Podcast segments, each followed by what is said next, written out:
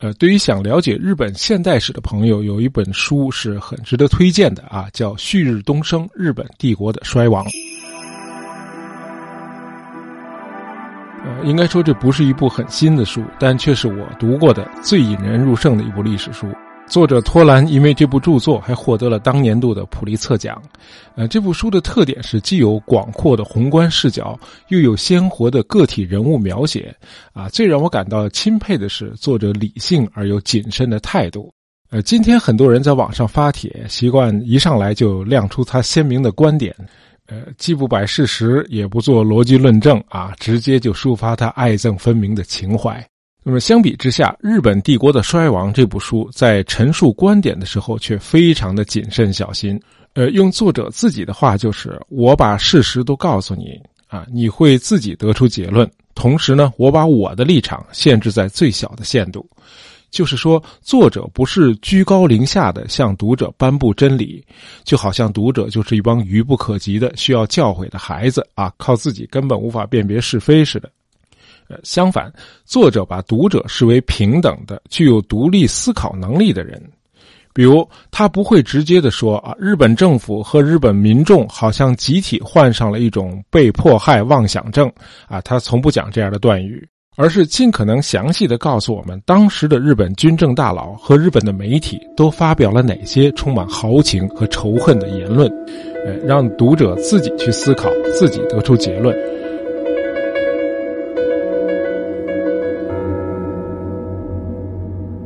很多朋友现在都在关注当前的俄乌战争啊，一些听友还提出啊，让我来聊聊乌克兰局势。那么，俄国和乌克兰开战后，我一直在思考这样一个问题，就是国与国之间是怎么会一步步走上战争道路的。那么，恰好这部《日本帝国的衰亡》为我们探索这个问题提供了很多有益的视角。呃，前面说了，这部书既有宏大叙述，那么对相关的历史人物也有栩栩如生的刻画。那么，我们呢也从中选取了一些人物，让他们来帮我们厘清那段历史的脉络啊。第一个人物叫霍恩贝克啊，这个人是美国国务院资深的远东问题专家啊，是牛津大学罗斯奖学金的获得者，呃，属于那种学术精英吧。啊，他曾长期的在中国生活啊，在很多的机构都任过教啊，包括杭州的之江大学啊，在那儿教过书。呃，霍恩贝克喜爱古老的中华文化，对当时的中国人民寄深深的同情。呃，这在他的一系列著作中都表露无遗。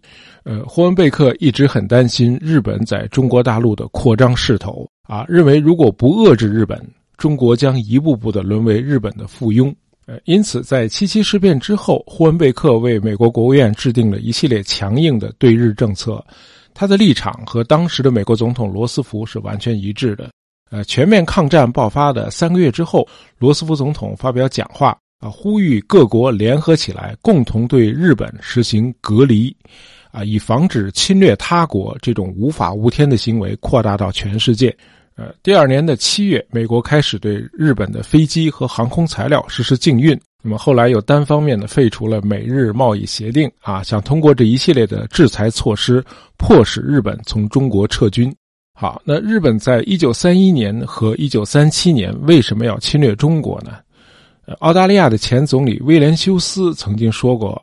呃，日本认为它的地理环境决定了它对中国市场拥有特权。”呃，这个分析呢有一定的道理啊。我们先来看看日本当时的国内境况啊。那么进入二十世纪以后，日本虽然迈入了工业化社会，但是呢，它全国人口的多数仍然是农民。那么参加了全球贸易体系之后。日本生产水稻的那些农民呢，一直受到进口农产品的挤压，因此米价被压得很低，导致很多的农民都一贫如洗啊，有的甚至是卖儿卖女。而那些养蚕的日本农户又被告知，由于世界经济大萧条，丝织品没人买了，因此这帮人也慢慢的没活路了。那么在这种背景下啊，用武力开拓海外生存空间，在当时的日本社会就成了一个全民的共识。哎，只有扩张和掠夺才能够减轻国内的痛苦。那么，这股思想潮流的引领者当然就是军人了。呃，要说明的是，一九三一年日本关东军发动九一八事变的时候，日本政府完全不知情，啊，当时的首相全养义甚至是反对日本侵占中国东北的。那么后来，全养义又拒绝承认日本关东军扶植的那个傀儡政权满洲国，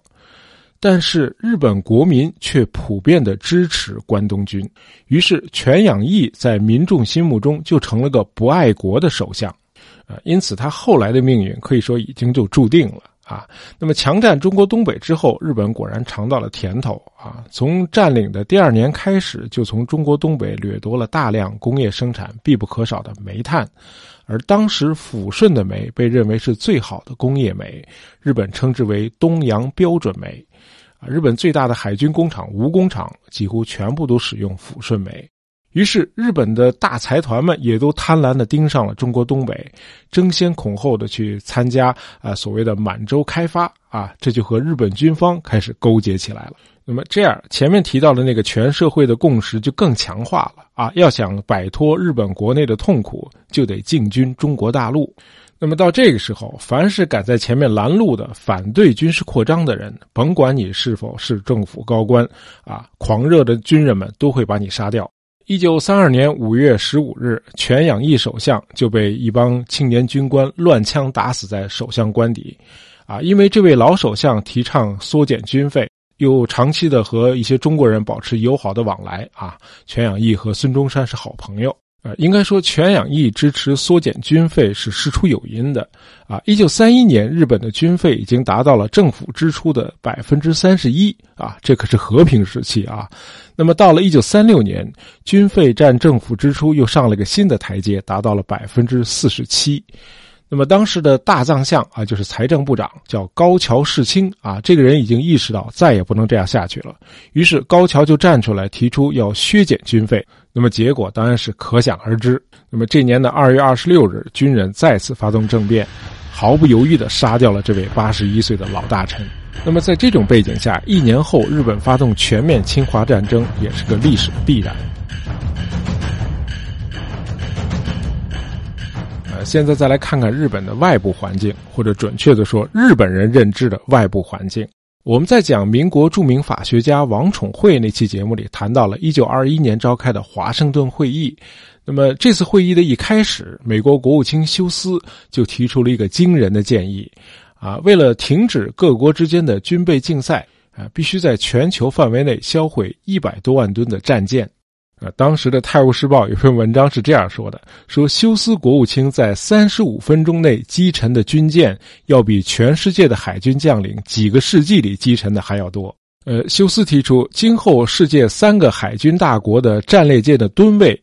是美英各五十万吨，日本三十万吨。那么美英日这三国的比例就是五比五比三。那日本当然不干了啊，坚决抵制美方提出的这个歧视日本的提案。那最后呢，美国就威胁说啊，如果日本坚持下去，那么日本每造一艘军舰，美国就造四艘。那日本人一算，那还是五比五比三这个比例对日本更合适，于是就只好恨恨作罢。那么华盛顿会议的另一个成果就是签订了九国公约。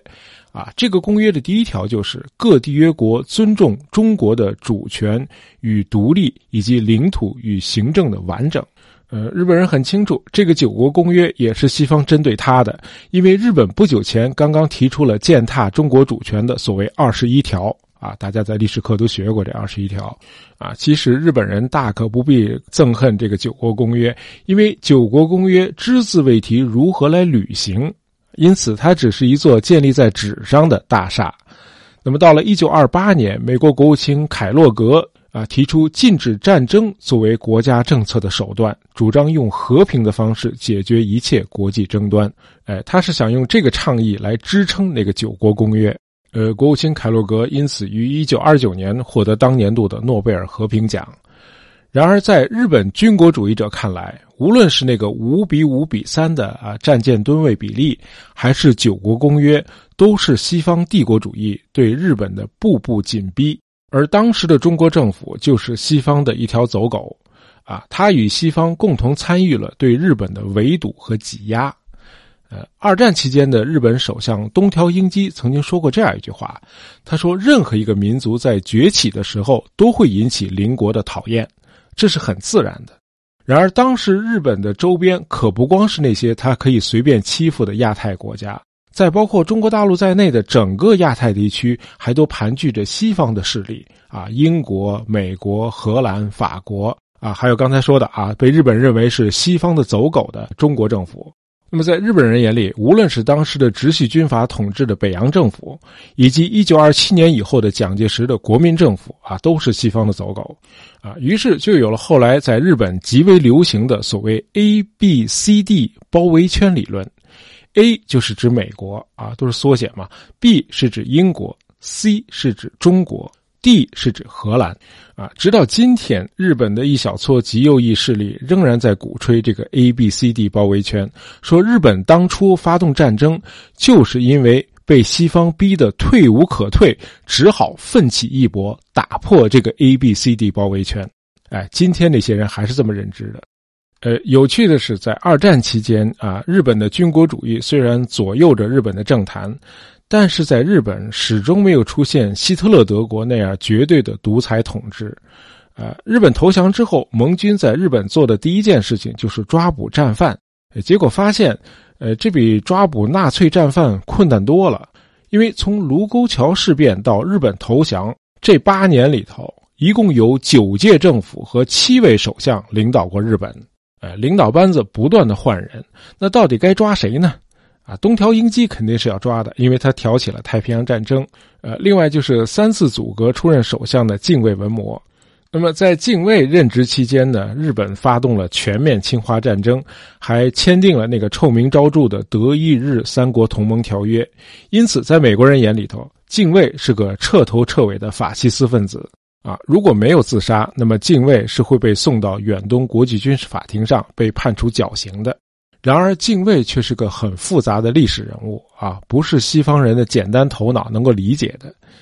敬畏出生在门庭仅次于天皇家的日本豪族家庭敬畏氏，呃，虽然出身望族，敬畏青年时代却崇尚民主和平等啊。他会买糕点送给贫穷的邻居啊，他甚至还有一个口头禅叫“叫花子也是宾客”。呃，大学期间啊，敬畏一度笃信马克思主义，后来又转向西方的自由主义。然而奇怪的是，他对日本的法西斯军人却报以深深的同情。他说：“政党、议会都起不了作用，那军人发怒是难免的。”啊，敬畏性格软弱，却自视甚高。呃，除了英国首相贝尔福啊，任何历史人物他都看不上。那么，除了妻子，他还有好几个情妇，他常和孩子们，包括情妇生的孩子一起玩啊，完全没有日本家长的那种威严。那么，因为家族关系，敬畏和天皇走得也很近啊，两个人经常谈笑风生，有的时候边说话还边摇晃着二郎腿儿，啊，这让日本军方首脑们感到非常的反感啊，认为这是对天皇的大不敬，啊，结果他当首相才一个月，军方就给他制造了一个大到不能再大的麻烦。一九三七年七月七日，卢沟桥事变爆发了。日本军人就像打了鸡血一样啊！日本驻朝鲜军的司令官小矶国照向参谋本部建议，利用这一事件实施统治中国的雄图。那么，在东京，陆军省大臣杉山元大将啊，命令京都以西各师团准备复员的四万多士兵延期复员，准备开赴中国。但是得承认啊，在当时的日本也是有反对中日事变扩大化的声音的，比如参谋本部的石原莞尔少将，石原主张啊，把日本在华北的全部驻军撤至山海关的满洲国边界，然后由近卫首相亲自飞往南京与蒋介石促膝交谈，以解决日华之间的根本问题。那么，近卫首相本人在这一点上与石原的观点也是一致的啊，不希望中日事变扩大化。但是，这样的声音在日本实在是太单薄了啊，很快就被主战的军方强硬派给淹没了。那么后来，随着日军在华北地区不断的扩大战果，那么近卫也来了劲了啊，他同情法西斯军人的那个情节又被激活了，于是他就提出了所谓国民精神总动员。啊，日本的远征旨在把亚洲从帝国主义的统治下解放出来。那么，日本在中国大陆取得的胜利越多，那法西斯的战争狂热就越得民心。到了一九三八年年底，日本的民主政治已经遭到彻底的扼杀。呃，在这个时候的日本，任何反战的啊与民族利益不符的言行都要受到严惩。啊，尽管近卫首相标榜举国一致，但是实际上他连内阁都很难做到一致。日本军部的势力越来越猖獗，啊，近卫感到自己已经完全被架空了，毫无领导力可言。那么，在中国战场上，由于蒋介石的国民政府坚决不投降。那么武汉会战之后，日军已经打不动了。那么近卫政府对所谓的中国事变完全无计可施，于是，在一九三八年的年底，提出了著名的所谓“近卫三原则”啊，试图分化中国的抗日力量，扶植汉奸政权。那么到了第二年的一月啊，近卫认为自己对局势已经无力把控了，于是就提出了内阁总辞职，由平沼骐一郎继任首相。平沼内阁才干了半年，就传来了一个噩耗啊！这就是我们在上期节目里谈到的那个引发全球轰动的苏德互不侵犯条约啊！这个条约对日本来说简直就是个晴天霹雳。那有朋友可能会问啊，苏德互不侵犯条约和日本有什么关系啊？因为当时日军在黑龙江与外蒙古交界的地方正在与苏军发生边境冲突。后来，这个边境冲突升格为一场大战役，啊，日本和苏联打了三个多月，到了八月的下旬，日军败局已定，啊，打不过苏军，啊，当然这个时候，日本就很期待德国能够从背后给苏联来一下，以缓解日军的压力，没想到德国太不地道了，啊，不但没有帮忙，还直接把队友给出卖了，啊，就在日军被苏军吊打的时候。德国和苏联签订了苏德互不侵犯条约啊，这俩国成了友好国家了，这就把日本给晾那儿了啊。平沼骐一郎只得黯然下台，啊，继任的阿部信行内阁也只干了五个月，接着是海军大将米内光政组阁啊。了解二战史的朋友都知道啊，日本的海军和陆军之间是水火不容的，几乎是一种敌对关系。啊，那会儿海军和陆军的代表团啊一块去德国访问，他们坐在同一艘军舰上，彼此见面连话都不讲的。那么，既然有海军大将米内光政啊出任首相，那陆军肯定是要捣乱的。尤其是米内光政还是个亲英美派，啊，米内曾经公开的声称啊，日本海军不是为了对美开战而建立的。拿来对付德国和意大利的海军还差不多啊！米内光政的这种言论啊，对一向是亲德反美的日本陆军来说，简直就是大逆不道。那么更有甚者，米内光政内阁呃，居然在考虑要屈从美国的压力，有条件的从中国撤军，这就动了日本陆军最敏感的神经了啊！陆军简直是忍无可忍。于是就指使陆军大臣田军六大将向内阁提出辞职，然后故意不派人去接替田军六。那么按照法律，陆军大臣必须由陆军来指派，而陆军故意不指派，于是米内光政内阁不得不于一九四零年七月二十二日宣布总辞职。啊，这样就有了近卫的第二次出山啊！近卫再次阻隔的时候，纳粹德国已经在不到两个月的时间里头，把整个西欧都收入囊中了。这下日本军部里那些战争狂人又坐不住了，他们声称日本不能误了这班车。那么现在整个西欧都被德国打趴下了，那欧洲列强在亚太地区的那些殖民地，就像丢在地上的财宝，就等着日本人去捡了。啊，因此下一步就是进军东南亚。啊，日本当前的首要任务就是切断蒋介石在南方的供应线，啊，使中国处于孤立的境地，然后一举结束所谓的中国事变。如果美国直接干预中国事变，那么日本不惜与美国开战。呃，为此，敬卫把两个军国主义大佬拉进了他的新内阁，一个是外号为“剃刀”的东条英机，啊，他担任陆相。另一个就是松冈洋右啊，这是日本政坛上罕见的大忽悠啊，特别能讲，有个外号叫五万言先生啊，一口气能说那么多话啊，这是个极富煽动性的民族主义者，由他来担任外相，啊，这个人很有戏剧性啊，咱们多说两句。松冈为日本帝国做出的最大的贡献，就是强化了日本与纳粹德国和意大利之间的关系。那么，在他的推动下，一九四零年九月二十七日，德意日三个轴心国签订了同盟条约。啊，这个三国同盟条约签署之后，松冈洋右兴奋的几乎忘乎所以。他甚至想把苏联也拉进来，建立一个四国同盟。为此呢，他在六个月之后又对苏联和德国进行了穿梭访问。那我们作为事后诸葛亮，当然知道啊，松冈的这个美好愿景实在是太幼稚了啊！因为希特勒已经准备对苏联开战了。松冈这次的欧洲之行最大的收获是与斯大林签订了苏日中立条约啊，这样日本和苏联就成了友好国家。呃，据说在庆祝条约签字的仪式上，松冈对斯大林说：“呃，条约已经签订了，我不说谎。如果我说谎，我把我的脑袋给你；如果你说谎，那我一定会来取你的人头。”呃，斯大林沉下脸来反驳说：“啊，对我国来说，我的头是重要的，你的脑袋对你们国家也是重要的，所以我们都小心一点，让我们的脑袋都长在肩膀上吧。”那事后看来，斯大林真的应该来取松冈的脑袋啊！因为德国入侵苏联之后，在日本政府里，松冈居然是第一个跳出来提出日本应该配合德军北上攻打苏联，啊，可见松冈这个人虽然是个话痨，但他讲的实话实在是太少了啊！不到两个月以前，您刚和苏联签订友好条约，而且您还信誓旦旦的说我要说谎，我就把脑袋给你。啊，可见在极权主义国家，只有政策，没有道德啊，没有孟子所说的那种良知。我可以签订条约，可是有朝一日，这个条约一旦碍了我的事儿，我就可以把它撕掉。那我们有没有想过，如果大家都这么做的话，我们是不是就已经回到了野蛮时代了？假如你觉得地球的磁极妨碍了一艘日本的驱逐舰，你就应该把磁极拿掉吗？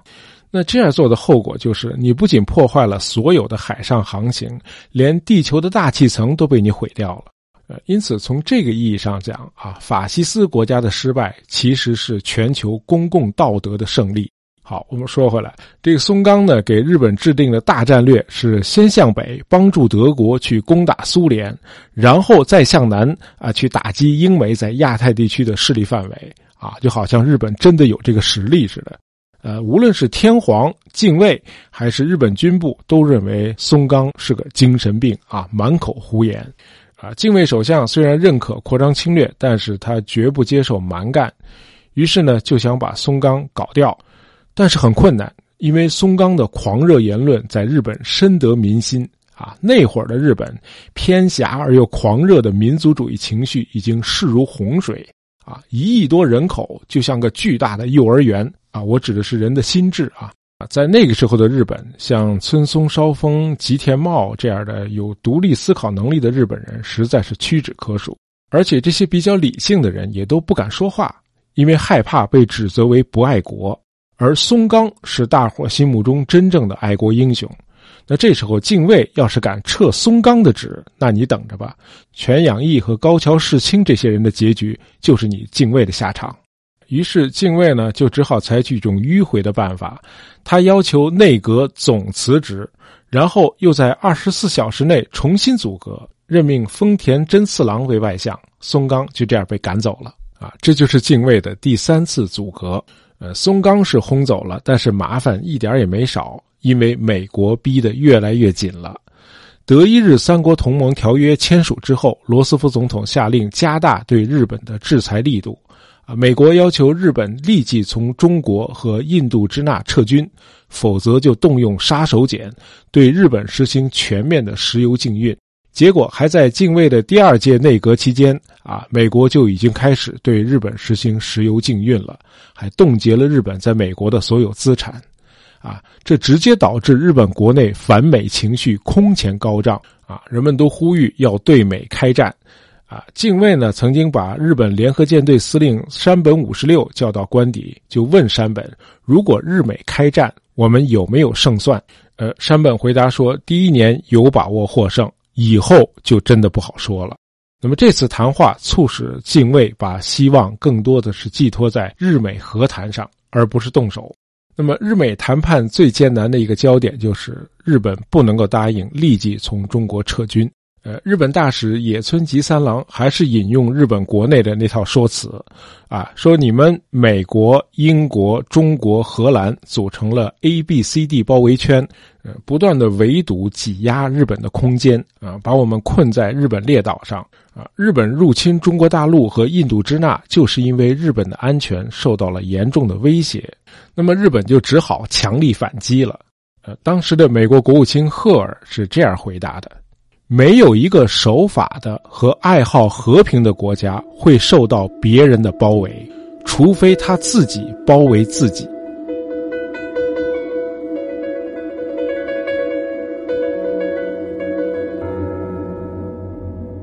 好，那么后面的发展，我们在珍珠港那期节目里头已经谈过了，那么在这期节目里呢，就不赘述了。呃，时隔多年啊，重读《旭日东升：日本帝国的衰亡》这部书啊，尤其是看到今天的世界局势，这是感慨万千啊！希望大家也能够去读读这部书啊，这部书能帮我们看懂很多事情。好，今天的节目就到这儿啊，我们下期再见。